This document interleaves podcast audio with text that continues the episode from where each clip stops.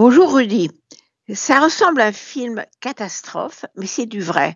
Et le monde a vu, mardi à l'aube, les premières images d'un barrage géant avec un immense trou au milieu d'où se déversent des milliards de tonnes d'eau sur les villes ukrainiennes en contrebas des deux côtés du fleuve Dniepr. Rive gauche, Kherson, ville libérée par les Ukrainiens, et rive droite, Nova Kakovka, ville occupée par les troupes russes.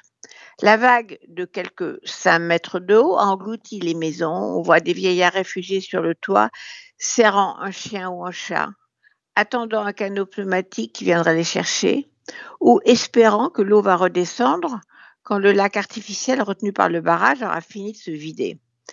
Qui a fait sauter le barrage de Novakakovka sous contrôle des Russes? Tout de suite, les Russes accusent les Ukrainiens et nos médias occidentaux relaient les déclarations de Poutine et de ses porte-paroles qui disent ce n'est pas nous. Comme s'il fallait traiter avec égalité les déclarations de la Russie et de l'Ukraine qui rejettent la responsabilité de ce crime de guerre. Même James Cleverly, le chef de la diplomatie britannique, reconnaît que cette attitude est difficile à justifier. Il le dit. Nous péchons par excès de prudence mais en même temps, il voit dans l'explosion du barrage un crime de guerre. Oui, dans le droit international, la destruction d'un barrage est considérée comme un crime de guerre. On parle donc de tonnes d'explosifs, même si certains rappellent que le barrage était mal entretenu par les occupants russes et que Volodymyr Zelensky avait déjà demandé qu'il soit placé sous la surveillance d'organismes internationaux. Mais c'est très étrange, cette prudence verbale aujourd'hui, quand depuis l'invasion de l'Ukraine et bien avant, il n'a pas la moindre raison de croire les Russes. Depuis le début de la guerre, les Ukrainiens n'ont diffusé aucune fausse nouvelle, je crois. Mais les Russes, eux, n'ont cessé de mentir.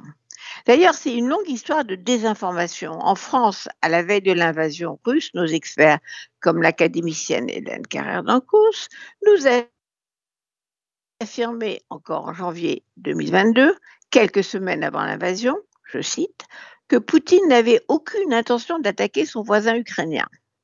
Et les amis politiques du Kremlin le répétaient, comme Marine Le Pen le 8 février 2022, à quelques jours de l'attaque, interviewée par la BBC, qui avait déclaré, deux points, je ne crois pas du tout que la Russie ait le souhait d'envahir l'Ukraine.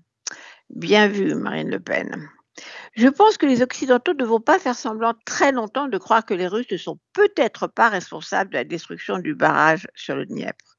Le grand historien américain Timothy Snyder rappelle les faits, ce qui est utile dans notre époque de fake news. Depuis 15 mois, dit-il, la Russie a tué des civils ukrainiens et démoli les infrastructures civiles du pays, alors que l'Ukraine a cessé d'essayer de protéger son peuple et ses infrastructures. C'est vrai, ce n'est pas une preuve. Il faudrait retrouver des étiquettes russes sur les emballages des boîtes d'explosifs posées sur le mur du barrage, mais c'est improbable. Alors, comme dans toute enquête policière, on peut aussi se demander qui était en mesure de poser des explosifs. Réponse, les Russes qui avaient pris le contrôle du barrage. Et à qui profite le crime? Snyder nous rappelle que dans l'histoire, il y a plein d'exemples. Les armées qui passent à l'offensive ne font pas exploser des barrages sur leur route qui, ralentiraient leur avance. Par contre, les armées en retraite font sauter les barrages pour ralentir l'avancée des armées ennemies.